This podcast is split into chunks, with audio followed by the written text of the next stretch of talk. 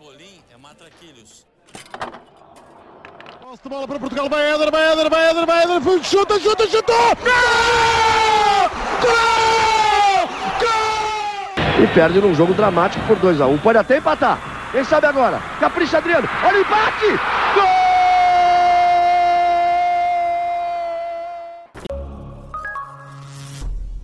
Viva!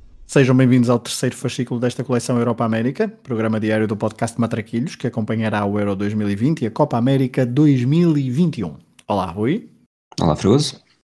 Estamos a gravar ao mesmo tempo que arranca oficialmente a Copa América, com o Brasil-Venezuela no estádio Mané Garrincha em Brasília. Vamos, por isso, neste, nestes primeiros minutos, focar-nos no que se passou no Euro 2020 três jogos com estreias, recordes e regressos, por isso sobre a Copa América um, falaremos no episódio da manhã então sobre estes primeiros dois jogos que, que uh, acontecerão ainda nas próximas horas.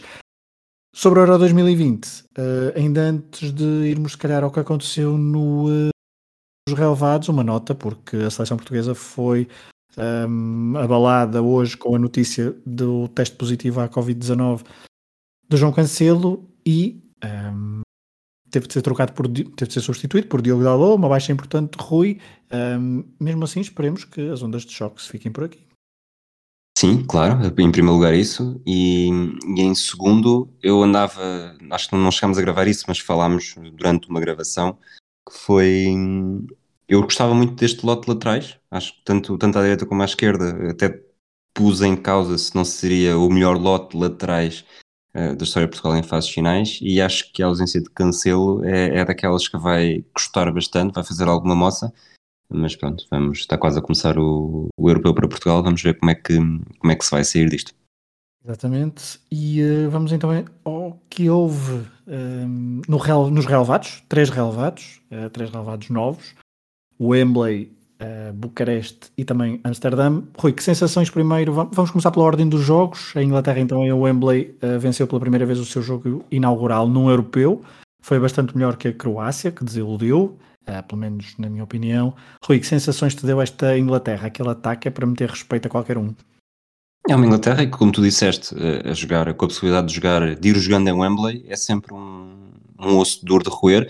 Eu continuo a achar que, que é um presente envenenado vencer este grupo, que mesmo a jogar em Wembley, apanhar o segundo lugar do grupo de Portugal, que pode ser, pode ser Portugal, pode ser Alemanha, pode ser França, lá está, pode ser Hungria, mas não vamos por aí, vai ser, lá está, aquele presente envenenado. Eh, a Inglaterra entrou muito bem no jogo, a Croácia teve ali um momento em que consegue, consegue ser Croácia eh, e equilibra um bocadinho as coisas, mas a ideia final do jogo foi uma Inglaterra melhor, uma Inglaterra prometer que consegue fazer mais e, e, uma estreia contra a Croácia não é necessariamente um, não é um adversário fácil e acho que pelo menos por aí, não diria que foi aquilo que falámos da Itália, também não vou para esse ponto, mas acho que a Inglaterra esteve bem, eh, não desiludiu nem um pouco e ganhar este, este jogo de abertura acaba por ser um excelente passo para o que vem aí. É, amanhã há o Escócia, a República Checa também deste grupo D, para ver como é que as coisas se encaminham. Temos neste momento três grupos concluídos, dois deles com uh, duas equipas a vencer, outro com uma vitória e um empate. Veremos também depois como é que uh, isto se encaminha, porque depois estas coisas também são contas importantes para a questão dos terceiros classificados. Áustria, Macedónia do Norte, um, ah, só para dizer uma coisa de Inglaterra, de facto a Inglaterra uh, deu, deu sensações ofensivas muito interessantes, tem ali uma geração de jogadores incrível e olhando para o banco deixou vários jogadores de fora que poderiam caber, uh, isto olhando até para o 11 titular e para os suplentes, que poderiam caber em, em muitas das, das, em quase todas as equipas do Euro 2020. Áustria Macedónia do Norte, Rui, primeira vitória de sempre da Áustria num jogo do europeu. Um, numa partida foi complicada perante uma estreante em fases finais, a Macedónia do Norte, que marcou por Pandev, quem mais, que bonita história, ele que se estreou com 17 anos uh, pela seleção em 2001, um, e uma seleção da Macedónia do Norte que revelou a uma Europa mais desatenta quem é Enis Bardi, quem é Elmas, mas do outro lado Alaba e também Sabitzer são craques desta equipa, são os principais craques desta equipa e ajudaram a Áustria a vencer por 3-1. E acho que este jogo, tu disseste, falaste da Europa mais desatenta, eu não estava com grandes expectativas para este jogo, tanto que até dei o palpite que seria o primeiro nulo e foi o jogo com mais gols até então, uh, portanto mostra-se aqui o quanto eu percebo disto. Foi um jogo bastante interessante, eu acho que não tenha sido um... A Áustria, a Áustria ganhou, ganhou bem, a Macedónia não jogou mal por aí além, não acho que tenha sido um jogo em que qualquer uma das seleções tenha assumido como não, isto aqui vai, vamos ter, ter bastante cuidado com isto, mas foi um jogo bastante interessante e agradável de se ver, com excelentes pormenores eh, aqui e ali. Eu acho que a história do Pandev marcar é bastante, bastante bonita. E, e há momentos, o lance do golo do, do Arnautovic, por exemplo, também acho que é um gestos aqui e ali que tornam, que tornaram o jogo mais espetacular, em que se vis apenas o resumo, não só por ter quatro golos, mas se vis o resumo acaba por ser um jogo que, que te faz pensar Sim, senhor. Isto já é o europeu a começar a entrar em ação. E destacar também, eu acho que ainda não falámos disso muito por aí além, mas praticamente em todos os jogos temos tido muito boas defesas. Uh, tivemos, tivemos no jogo de abertura, tivemos quase sempre uh, a remates de cabeça, temos, temos tido guarda-redes a brilhar. Exatamente, temos tido guarda-redes a brilhar e acho que isso também, também é um, um dado bom quando se faz a lista sempre das melhores defesas e dos melhores golos, eh, temos estado, provavelmente temos estado melhor em defesas do que, do que em golos, eh, sobretudo antes de falarmos do Países Baixos da Ucrânia. É, porque nesse jogo então em Amsterdã um, houve um golaço. Um, eu há pouco falei só ainda antes de falar da Europa mais desatenta, a verdade é que eu sempre é uma das coisas que eu acho que gosto de salientar. De facto, nós nos últimos eh, 10, 15 anos passamos a ter uma oferta muito grande de futebol, conhecemos, portanto, Enis Bardi e Elmas são jogadores que quem gosta muito de futebol conhece do Levante, também do Nápoles, e portanto são jogadores que conhece bastante bem e que já estava preparado para ver, mas a verdade é que ainda há muita gente que para neste mês para ver futebol assim com mais força e com mais vitalidade e, e que durante o ano não tem tempo, porque nem todos somos maluquinhos por futebol e é muito importante neste, haver estes torneios uh, de dois em dois anos, o europeu e o mundial, isto de uma perspectiva mais eurocêntrica, obviamente, mas é importante porque traz sempre este lado mais desconhecido e ainda há muita gente que uh, viu pela primeira vez Sabitzer, Bardi e Elmas a jogar e entusiasmou-se com estes jogadores e portanto foi importante, acho eu, termos uh, uma exibição destas e concordo contigo, um jogo muito agradável de se seguir neste domingo à tarde. O último jogo deste domingo. Desculpa, deixa-me só dizer uma coisa, que claro. em relação a isso que disseste agora do, dos maluquinhos de futebol, que não era pejorativo, mas. Não, não. Eu, obviamente, eu sinto que sei cada vez menos sobre, sobre jogadores, tenho cada vez, vejo cada vez menos jogos de futebol, uh, tenho estado a sentar ou a distribuir mais para outros desportos, mas ainda assim eu acho que há uma certa magia de chegar a um europeu ou a um mundial sem conhecer os jogadores de cada uma das seleções. Eu, uhum. obviamente, eu gostava de saber mais, gostava de saber perfeitamente como é que as equipas jogam e perceber logo as nuances desde o primeiro minuto, mas acho que há uma magia especial de ver uma seleção quase repleta de jogadores que não conhecias de lado nenhum e a perceber-te durante o Europeu ou durante o Mundial como é que eles crescem. E acho que nos anos 90, sem internet, era muito mais assim, com muito menos transmissão de jogos. Mas em 2021, nesta, nesta globalização, haver ainda um caso aqui e ali, mesmo que a responsabilidade seja tua e não seja uma impossibilidade mesmo material, acho bastante interessante que, que, nos apareçam estes nomes que até, que até há uma semana provavelmente ninguém daria nada por eles. É verdade, e eu ainda vou tendo algumas uh, boas uh, e refrescantes notícias ao ver, ao ver jogos uh, e descobrir então novos craques, seja de países até mais credenciados ou, ou menos. A verdade é que essa, essa magia também é muito importante e acredito sinceramente que eu há pouco falei maluquinhos da bola, não era pejorativo. Acho muito bem que, que eles existam uh, e que tenham muito espaço, porque têm esses maluquinhos da bola sabem muito, só que eu acho que há uma parte da população que de facto não é, porque não pode, não, não, nem toda a gente consegue ter um ritmo de vida que permita acompanhar vários jogos de futebol por, eh, por fim de semana e estes momentos são aqueles momentos em que temos uma desculpa para estar colados à televisão num domingo à tarde de junho com calor e ver três jogos de futebol. O último foi Países Baixos, Ucrânia, desde 2014 que não tínhamos a laranja mecânica numa fase final de um grande torneio e em Amsterdã tivemos espetáculo, muito por culpa também de uma boa réplica ucraniana. Foi uma bela segunda parte com um golaço de Armolenko incluído, mas sem uh, prémio final, não é, Rui? Eu destaco uma exibição muito boa de alguém que já é muito conhecido, que é Frankie de. Eu acho que de alguma forma o europeu começou aqui e começou a sensação de europeu começou aqui porque o estádio estava não estava a abarrotar, mas estava bastante bem dotado de pessoas, com um ambiente espetacular e percebeu-se isso logo no hino. E depois o jogo teve um início, mesmo que sem golos, teve um início supersónico. Os Países Baixos estiveram muito bem, estiveram perto de marcar. A Ucrânia até apareceu um bocadinho abaixo. Lá está aquela maldição que falámos ontem do, de ser só Shevchenko uh, a marcar golos em fases finais de europeus. E parecia que a vitória estava garantida quando, primeiro com aquele golaço, eu acho que a concorrência não é grande, mas é o gol do torneio até agora e vamos, vamos mant vou manter-me pelo menos fiel a isso uh, para o futuro. E a partir de agora este passa a ser o gol de, de molde é? um, gol, um gol à Robin frente à Holanda. Exatamente. Baixos, desculpem. Depois o empate acaba por ser um, um choque e os Países Baixos reagem muito bem dando-nos algumas conclusões para o futuro, pelo menos a mim, que é uh, este, estes Países Baixos podem jogar bastante, têm uma qualidade individual uh, espetacular, mas em 5 minutos tudo pode mudar. Portanto, é um bocado. É um bocado temos estado, tentado a falar disto todos os dias, é que, se aprender aos, aos estereótipos, mas de facto parece que pode falhar sempre alguma coisa. Uh, uma equipa que tem, uma, que tem historicamente qualidade individual para dar e vender, acaba por conseguir fazer o 3-2. Não sei se com um adversário de outro nível que não a Ucrânia conseguirá ir mais longe, mas foram 90 minutos bem, bem usados a ver este jogo minha curiosidade também em relação aos Países Baixos. É o, se, obviamente, progredirem no torneio, tentar perceber se Frank, Frank de Boer é um treinador um, capaz de porque capaz de encontrar algumas variantes táticas e algumas eh, de modelo e com algumas decisões que, eu, que sejam vitoriosas e que sejam decisivas no jogo, porque Frank de Boer tem, teve uma carreira de treinador bastante apagada até ao momento, com algumas algumas más experiências. Ele, que não foi o selecionador que garantiu o apuramento, esse foi uh, Ronald Koeman, que está agora no Barcelona.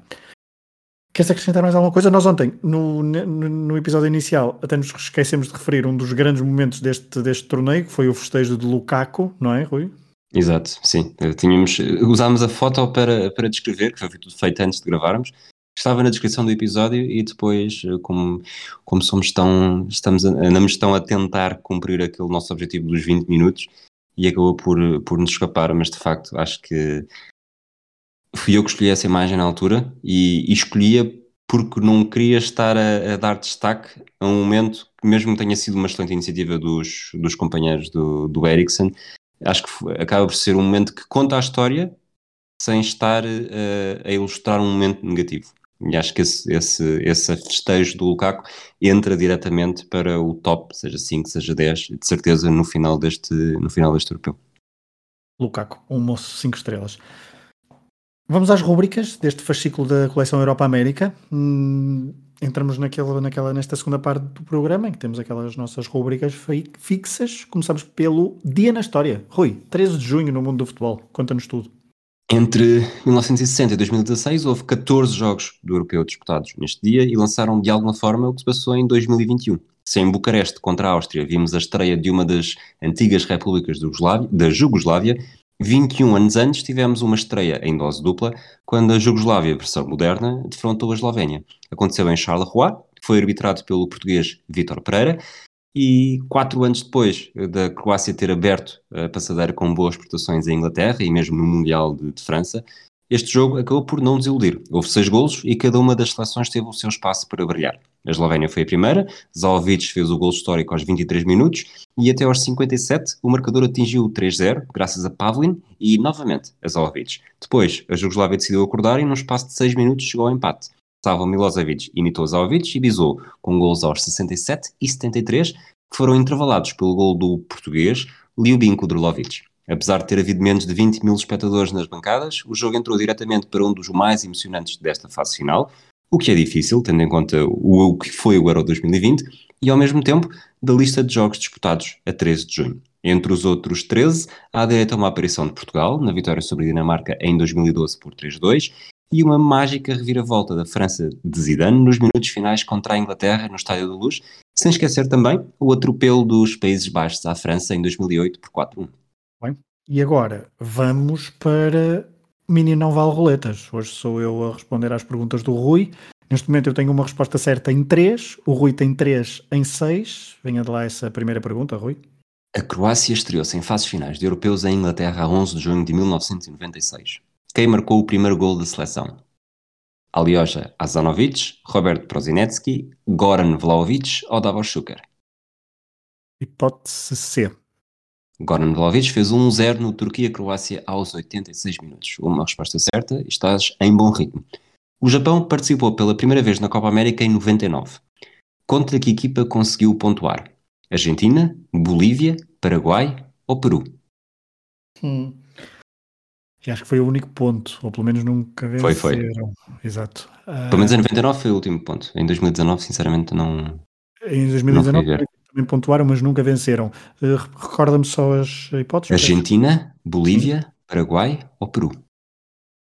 Eu vou arriscar em Peru. Estava no grupo com Paraguai, Peru e Bolívia. Começou com uma derrota diante do Peru por 3-2. Foi goleado pelo Paraguai por 4-0. E na despedida empatou a um gol com a Bolívia. Terceira pergunta. Que jogador dos Países Baixos fez o gol decisivo na goleada sofrida diante da Inglaterra em 1996, que carimbou o apuramento para os quartos de final da competição? Dennis Bergkamp, Patrick Kluivert, Clarence Seedorf ou Richard Witschka? Patrick Levert. Muito bem, duas respostas certas, portanto tu sabes onde é que está a fasquia e depois limitas-te a imitar. Claro, eu sou, eu sou um, um pó a achar. Eu acompanho na roda, mas depois na última, no final, prepara-te. Ui, ui, ui. Vamos então avançar para a ronda de palpites. Em relação aos jogos sim. do dia de hoje, uh, temos aqui, pela primeira vez, esse- houve palpites a acertar, uh, palpites certos em minutos. O Rodrigo Carvalho acertou no, Inglaterra, no resultado do Inglaterra-Croácia no minuto 28. O João Alves acertou no gol do Sterling e no 3-1 do Áustria-Macedónia do Norte. O Bernardo Ramos acertou no minuto 57. O Sandro Jordão acertou no minuto 89. E o João Tiago Figueiredo acertou finalmente à terceira no minuto 58.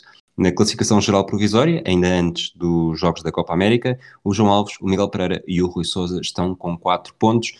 Tu tens um, eu tenho zero. Vamos avançar para os palpites dos Jogos de 14 de junho. Hoje começas tu, os meus estão escritos, portanto também não me vais influenciar, mas tens o prazer de os dizer primeiro. Exato, eu também já, já tenho escrito, mas é só para, eh, se quiseres mudar, também tens sempre essa hipótese. Escócia 1, República Checa 2, Polónia 2, Eslováquia 1 Ok? e Espanha 3, Suécia 1. E a Copa América? Argentina, Chile e Paraguai, Bolívia? Por acaso esses não, esses não escrevi, mas eh, digo-te já: eh, Argentina 0, Chile 0, Paraguai 2, Bolívia 0. Podia ser pior. Eu tenho Escócia 1, República Checa 2, Polónia 2, Eslováquia 0, Espanha 3, Suécia 0, um empate a 1 no Argentina-Chile e uma vitória do Paraguai por 2-0. Portanto, apesar de tudo, temos muitas semelhanças, se não nos resultados, nas tendências. Exatamente. Ahm, marcador e minuto? Marcador Darida, República Checa, e minuto 5. ok, depois do 3 e do 4 chegamos ao 5. Marcador Lewandowski e minuto 90 mais 2. ok. Uh, continuamos então nas rubricas depois dos palpites. Recordemos que estes palpites, uh, há pouco o, Rui mencionou vários nomes, são nomes de- dos patronos do hemisfério desportivo que podem participar neste, neste concurso dos palpites. Para isso basta ser uh, patrono do hemisfério desportivo, o projeto que alberga não só o podcast Matraquilhos, mas também outros vários podcasts www.patreon.com.br desportivo ainda vão mais do que a tempo para participar porque cada palpite certo dá um ponto há vários minutos, marcadores de gols e resultados ainda para recuperar, como estão a ver isto é muito complicado de, pelo menos para nós dois, está a ser muito Tu complicado tens um, eu tenho zero, portanto. Exato, ainda poderão superar-nos tranquilamente se ainda hoje quiserem ou amanhã eh, inscreverem-se como patronos e também participar neste concurso. Vamos à próxima rúbrica, Jogo na História, tendo em conta então os jogos de amanhã, 14 de junho, decidi trazer um jogo de 2009 entre a Polónia e a Eslováquia. O jogo foi a 14 de outubro de 2009 em Chorzal e jogava-se a última jornada do grupo 3 de qualificação para o Mundial 2010 na África do Sul. A Polónia estava completamente afastada da luta, após ter vencido apenas três jogos em nove possíveis. Duas vitórias, por exemplo, foram apenas frente a San Marino e a outra frente à República Checa, que também já não estava a contar para a luta pelo apuramento. Quem ainda sonhava com o apuramento era a Eslováquia, que liderava o grupo, com dois pontos de vantagem sobre a Eslovénia. Os eslovenos na última jornada viajaram a San Marino para cumprir calendário, vencendo por 3-0 e, por isso, a Eslováquia teria de vencer na Polónia se quisesse assegurar bilhete direto para o Mundial. Caso contrário, cairia para o play-off. Num jogo disputado sob um intenso nevão, em condições mesmo muito complicadas, os eslovacos uh, chegaram à vantagem num marcador logo aos 3 minutos, com um autogol do defesa polaco Gankarski. Depois foi sofrer, sofrer e sofrer. A Polónia teve várias oportunidades de gol, mas o resultado final foi mesmo 1-0 para a Eslováquia, se apurava assim para a sua primeira fase final da história, com uma vitória épica debaixo da neve polaca. No Mundial 2010, depois, a seleção de Marek Hamsik, ou Robert Vitek, chegou aos oitavos de final, depois de ter ficado à frente da campeã do mundo, Itália, na fase de grupos. Nos oitavos, perdeu por 2-1 frente aos Países Baixos na estreia em fases finais de uma grande competição. Amanhã fazem a estreia no seu segundo europeu da sua história. Rui, próxima rúbrica, Copa América. Quem é a figura da Copa América que hoje nos trazes? Hoje vamos até a Copa América de 99 para falar de Wagner Lopes. O avançado nasceu em São Paulo em 69 e, à semelhança de tantas outras crianças, encontrou o amor da sua vida no futebol. Deu nas vistas nos colões de formação do São Paulo e atingiu a equipa sénior em 1985. Internacional a partir de 1997, fez história na Copa América de 99, disputado no Paraguai. No primeiro jogo que disputou, contra o Peru, inaugurou o marcador aos 6 minutos, mas não foi suficiente para evitar a derrota por 3-2. Depois não impediu a goleada sofrida contra o Paraguai por 4-0 e na despedida contra a Bolívia voltou a marcar de penalti, garantindo o empate depois de Sanches ter feito o primeiro gol do jogo. E aqui se calhar já estão a ter um déjà vu. Então porquê é que Wagner Lopes é assim tão histórico na competição? Porque foi dele o primeiro gol do Japão na prova. Isso mesmo, Wagner Lopes era internacional pela seleção nipónica e fez parte da comitiva que se estreou na Copa América no final do século passado. A seleção era orientada pelo francês Philippe de Roussier e tinha acabado de estrear em fases finais do Mundial, ao defrontar Argentina, Croácia e Jamaica no França 98. Wagner Lopes também esteve nessa convocatória e fez 35 minutos contra a Argentina, 6 contra a Croácia e 32 contra a Jamaica. Wagner Lopes tinha ido para o futebol japonês em 1987 e manteve-se por lá até terminar a carreira em 2002, com 33 anos. No total, fez 5 gols em 20 jogos pela seleção. Quis o destino que se despedisse a marcar pelo Japão no continente que o viu crescer. Bem. Depois da Copa América, regressamos à Europa para eu continuar o meu Interrail. De Toulon, onde estive ontem, decido ir rapidamente para Itália, Decido ficar pelo norte, mas não paro nem em Turim, nem Milão, nem Bérgamo, nem Veneza. Quero ir a Trieste, e é na capital da região de Friuli que desembarco.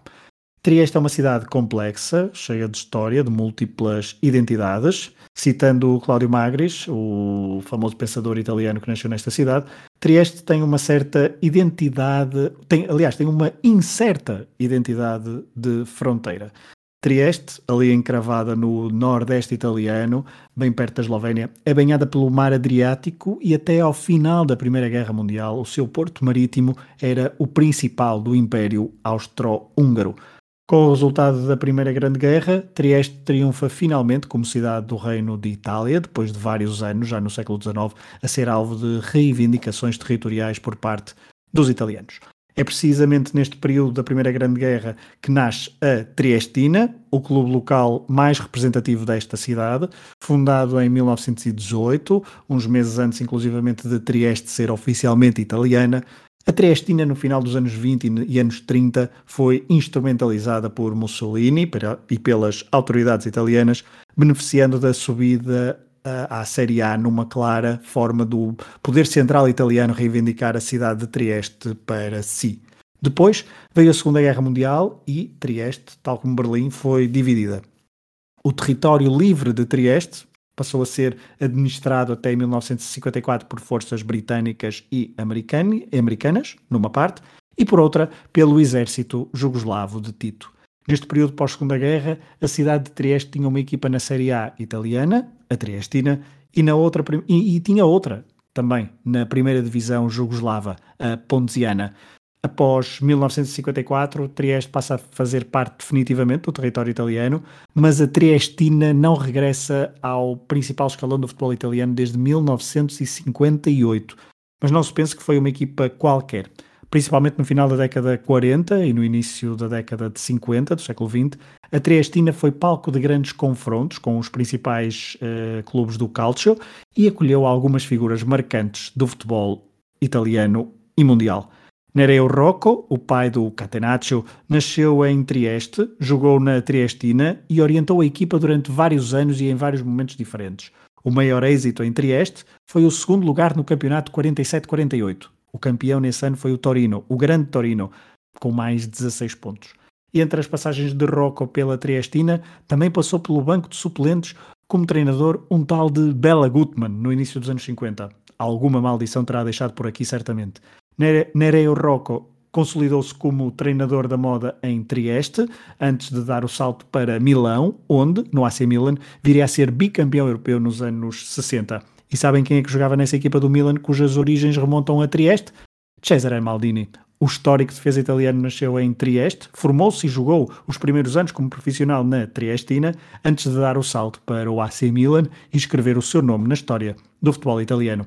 Trieste pode, por isso, não ser uma cidade futebolística por excelência no futebol italiano, mas Catenaccio e Maldini são dos primeiros nomes que associamos ao futebol italiano. E tudo começou em Trieste, uma cidade na fronteira e que sofreu um processo de italianização fortíssimo. Querem um exemplo? A família Rocco era Rock e os Maldini eram os Maldites.